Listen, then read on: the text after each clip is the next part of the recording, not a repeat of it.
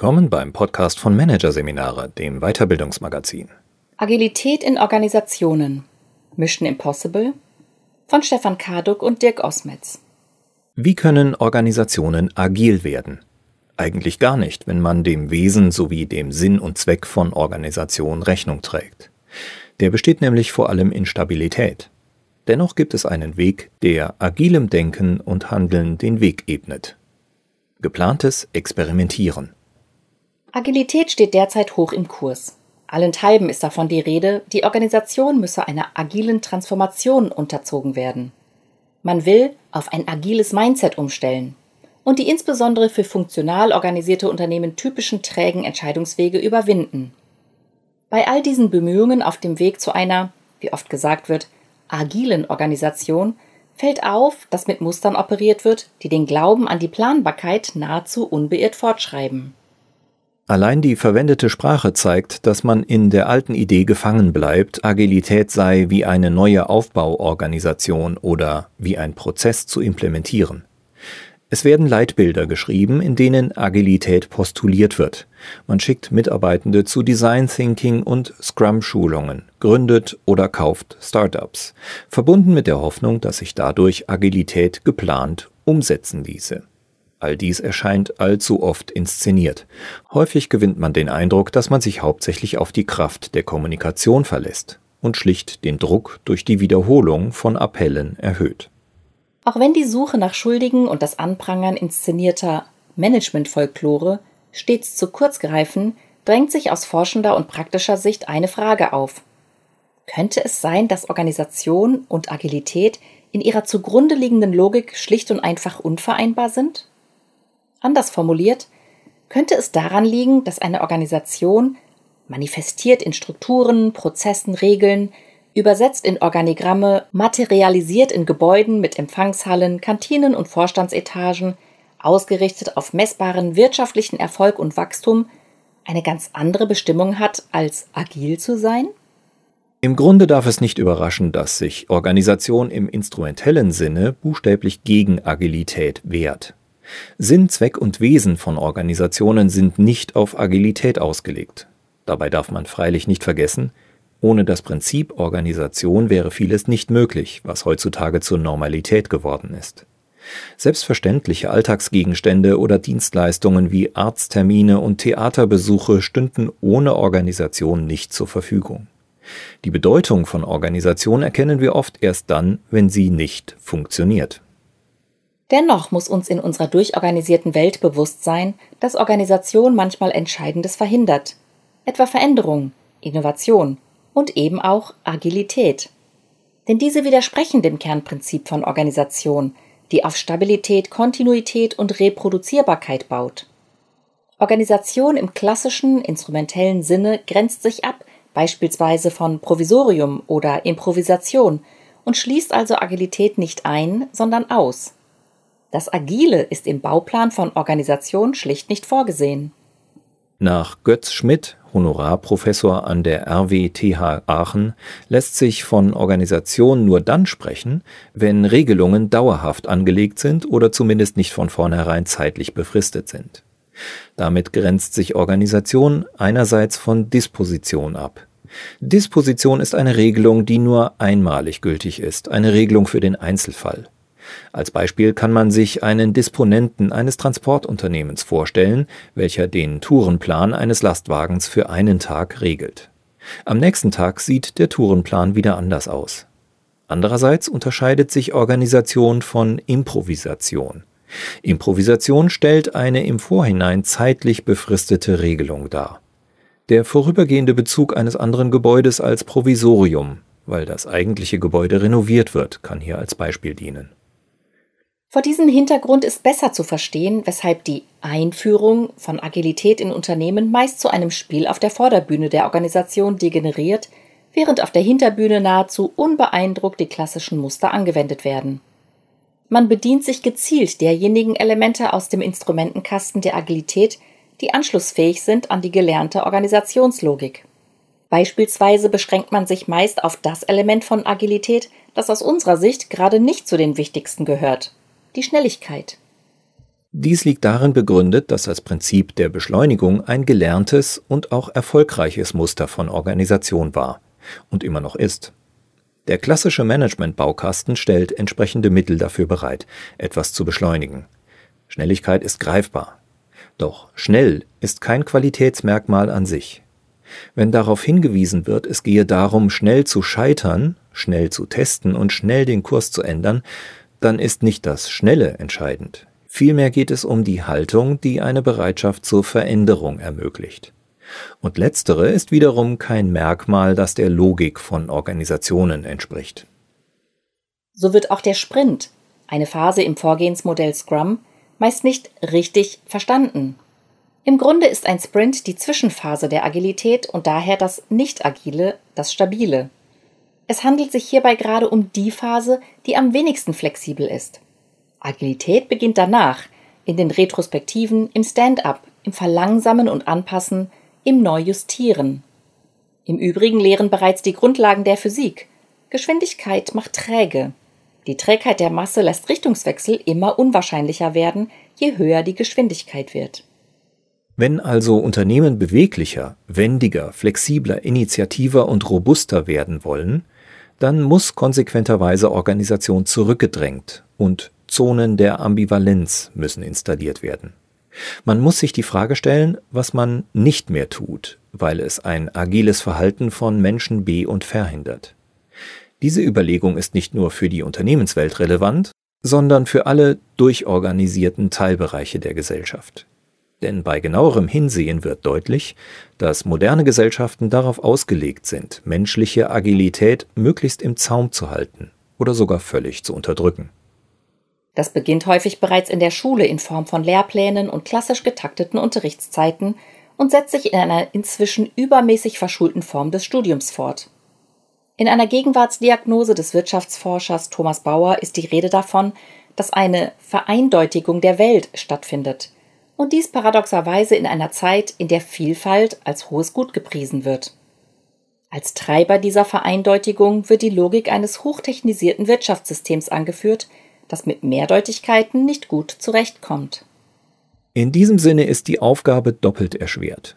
Zum einen wird durch Sozialisationsprozesse in den gesellschaftlichen Institutionen, insbesondere im Bildungsbereich, traditionell ein agilitäts- und ambivalenzfeindliches Klima geschaffen, das für Menschen zur Normalität geworden ist. Zum anderen wird angesichts des Drucks durch gehäufte und intensiver erlebte Überraschungen der neuronal verankerte Reflex zur Ambivalenzvermeidung und zur Herstellung von Scheinsicherheiten nach altem Muster immer stärker aktiviert. Anders formuliert, mit dem Wunsch nach Agilität wird etwas gefordert, was erstens Menschen in den Institutionen der Gesellschaft nicht erfahren und gelernt haben, zweitens von instrumenteller Organisation gar nicht erwartet werden darf und drittens eine neuronale Zumutung darstellt. Schon früh, Anfang der 1970er Jahre, formulierten die beiden Neurobiologen Umberto Maturana und Francesco Varela, dass das wesentliche Kennzeichen lebender und sozialer Systeme darin besteht, dass sie ständig gegensätzliche Tendenzen, heute spricht man von Ambivalenzen, ausbalancieren müssen. Im Volksmund sind die zwei Seelen in einer Brust schon seit langem bekannt. Der Konflikt, sich zwischen gegensätzlichen Tendenzen entscheiden zu müssen, bringt überhaupt erst die Lebensenergie, die nach neuen Lösungen sucht und immer neue Bewältigungsmuster abfordert. Bekämpft man eine Seite in einem Konflikt oder negiert man ihren Einfluss oder gar ihre Existenz auf der Suche nach Problemlösungen, gerät das soziale System, sprich das Unternehmen, in ein stetiges Ungleichgewicht. Wir haben es also mit einem anspruchsvollen, geradezu paradoxen Unterfangen des Ausbalancierens zwischen zwei Polen zu tun.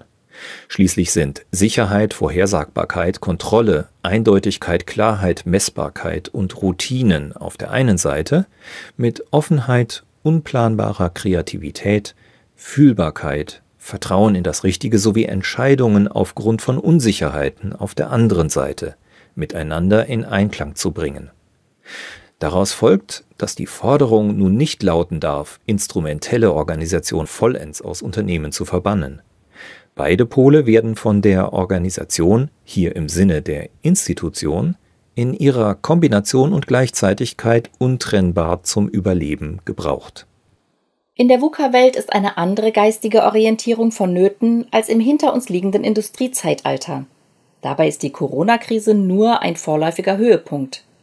Man spricht in diesem Zusammenhang häufig von einem Übergang von der Kultur der Ressourcenausnutzung hin zu einer Kultur der Potenzialentfaltung von Individuen in Gemeinschaften. Demzufolge geht es um eine individuelle, vernetzte Potenzialentfaltung als Grundhaltung zur Lösungsfindung in einer Welt zunehmender Überraschungen. Nun ist es müßig, Führungskräften und Mitarbeitenden diese einleuchtenden Einsichten lediglich als einen weiteren Veränderungsappell an die Hand zu geben.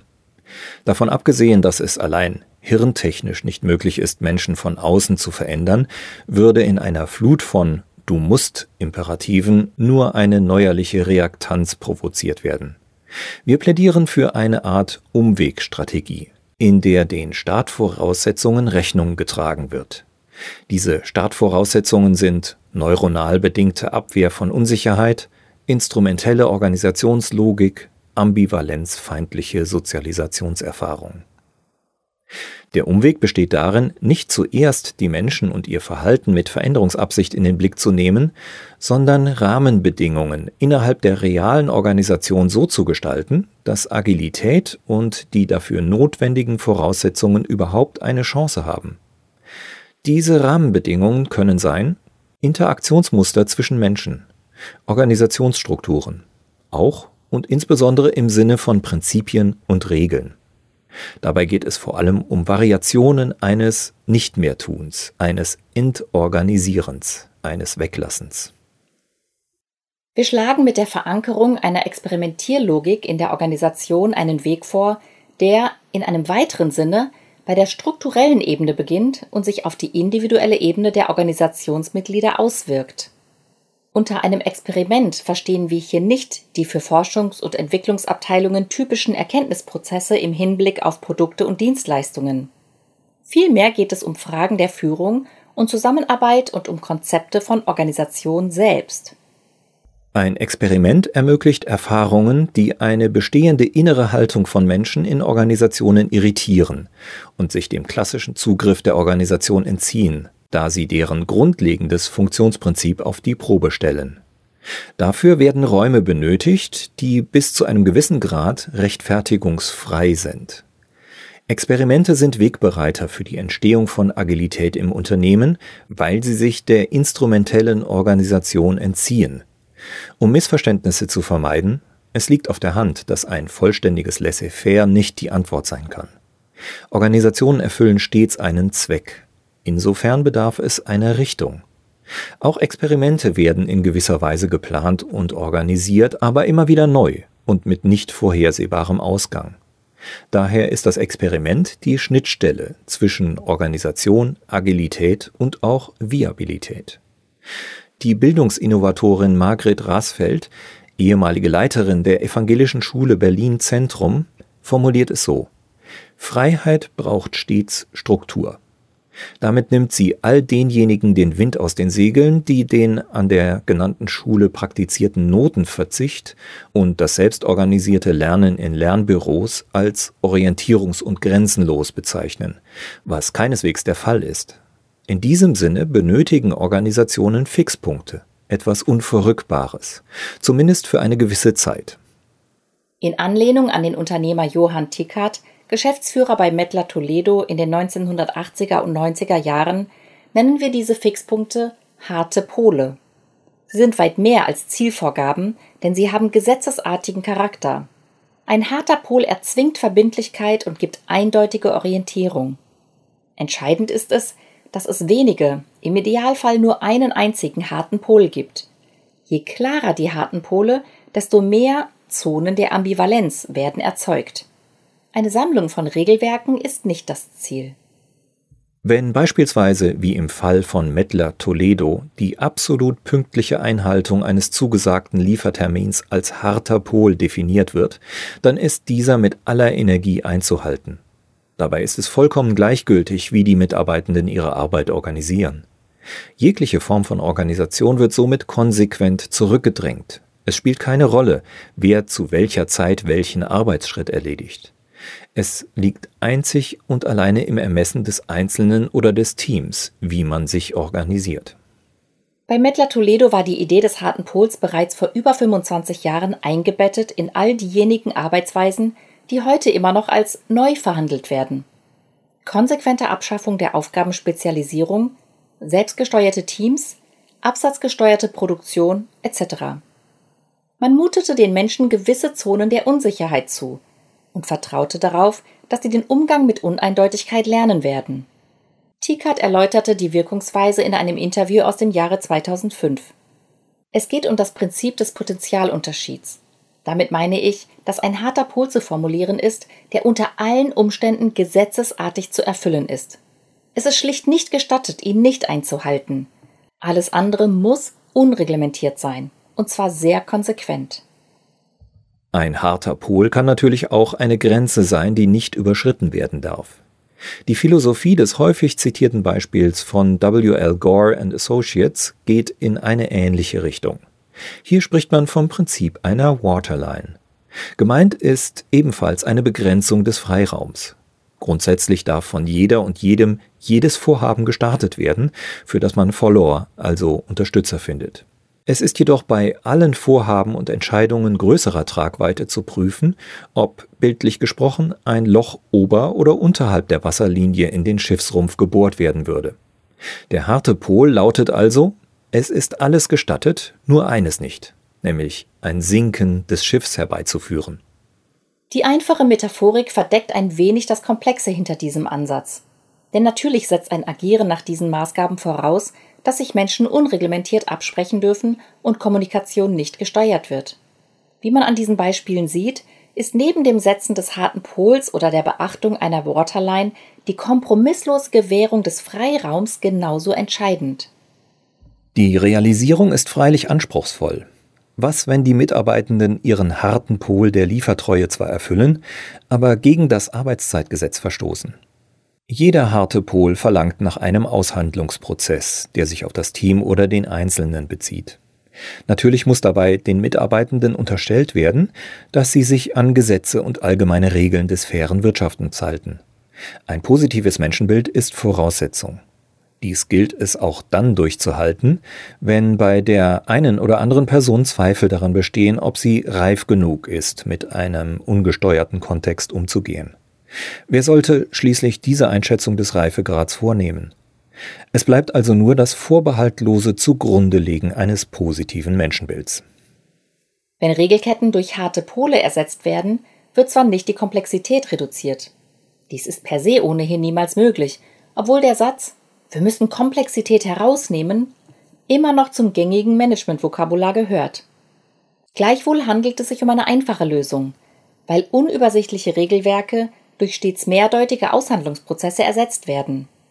Man könnte auch sagen, die Komplexität wird dorthin verlagert, wo einzig und allein mit ihr umgegangen werden kann, auf die Menschen und ihre Beziehungen zu anderen. Auch wenn ein direkter Zugriff auf die innere Haltung der Menschen nicht möglich ist, Ausgangspunkt für ein Experiment ist die Entscheidung von Organisationsmitgliedern, Organisation an einer bestimmten Stelle auszuhebeln und eine Regel zwar nicht fahrlässig blind zu brechen, aber so kreativ zu interpretieren, dass Erfahrungen in einem quasi entorganisierten Kontext gesammelt werden können. Diese Erfahrungen fordern und trainieren die Wahrnehmungsfähigkeit des Individuums und führen zum Einüben neuer Muster, die Rückwirkung auf die Struktur der Institution haben. Man verändert oder eliminiert sozusagen experimentell ein Strukturmerkmal, wodurch die Unternehmensmitglieder im positiven Sinne irritiert werden, neue Erfahrungen sammeln und etabliert ein neues, viables Muster, das beispielsweise Regelungen durch eine neue, vertrauensbasierte Struktur ersetzt. Als Beispiel mögen all jene Bemühungen dienen, Meetings abzukürzen, effizienter zu machen oder besser zu organisieren. Häufig enden diese Aktivitäten im Erschaffen neuer Regeln, ganz im Sinne der üblichen Organisationslogik eines mehr oder anders desselben. Ganz anders handelte eine Managerin, die folgende Hypothese aufstellte. Wenn wir agiler auf Kundenwünsche eingehen wollen, müssen wir uns dann treffen, wenn es sinnvoll ist. Also schaffte man sämtliche Meetings ab und vertraute den Menschen, dass sie sich dann trafen, wenn es nötig war. Erst dadurch schaffte man den Rahmen dafür, dass Agilität eine Chance hatte. Organisation wurde zurückgedrängt. Experimente verlangen Vorbereitung, jedoch keine Ergebnisplanung. Ein Experiment stellt eine Hypothese auf die Probe, ist aber nur auf Erkenntnisgewinn ausgelegt. Wenn eine Wenn-Dann-Beziehung im Experiment nicht bestätigt werden kann, wird dennoch etwas gelernt. So hatte eine Führungskraft im mittleren Management die Hypothese, dass die Qualität der Zusammenarbeit steigt, wenn drastisch an Energie für die Bearbeitung von E-Mails eingespart werden kann. Das Experiment lautete nur noch drei E-Mails pro Tag an maximal drei Empfänger in Kopie. Nach kürzester Zeit wurde das Experiment abgebrochen, weil Lieferanten und Schnittstellenpartner natürlich in ihrer alten Logik weiterarbeiteten. Der Erkenntnisgewinn war dennoch immens, vor allem im Sinne einer Bewusstseinsschärfung für die Abhängigkeit vom elektronischen Medium. Ein Folgeexperiment führte zu einem neuen Muster, das starre Organisation aushebelte. Man beschloss, sich in einem Radius von 50 Metern um den eigenen Arbeitsplatz herum keine Mails mehr zu schreiben, sondern nur noch flexibel und im besten Sinne agil persönlich miteinander zu sprechen. Experimente ermöglichen das gefahrlose Scheitern in einem System, das ansonsten Sicherheit zur Maxime hat. Sie denken Scheitern neu, als eine der sichersten Routinen zum Erfolg, statt als Weg ins Verderben, wie der Künstler, Kurator und Kreativdirektor Erik Kessels beschreibt.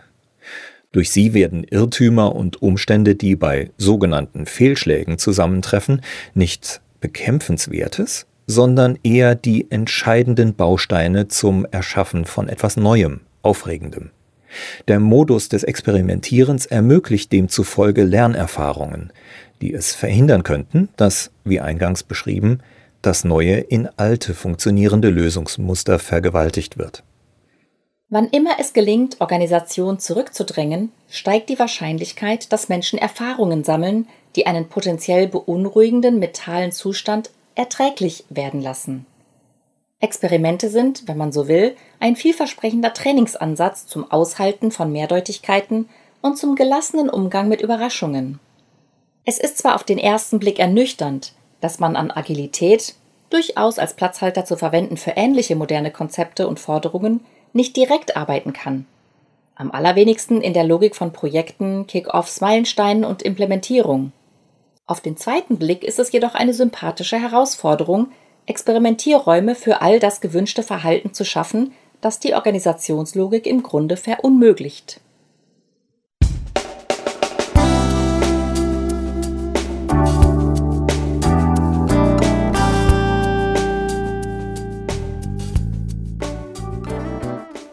Sie hatten den Artikel Agilität in Organisationen. Mission Impossible von Stefan Karduk und Dirk Osmetz aus der Ausgabe März 2021 von Managerseminare, produziert von Voiceletter. Weitere Podcasts aus der aktuellen Ausgabe behandeln die Themen Reinventing Business, New Work größer denken und Mindset entwickeln, entstörtes Denken. Weitere interessante Inhalte finden Sie auf der Homepage unter managerseminare.de und im Newsblog unter managerseminare.de/blog.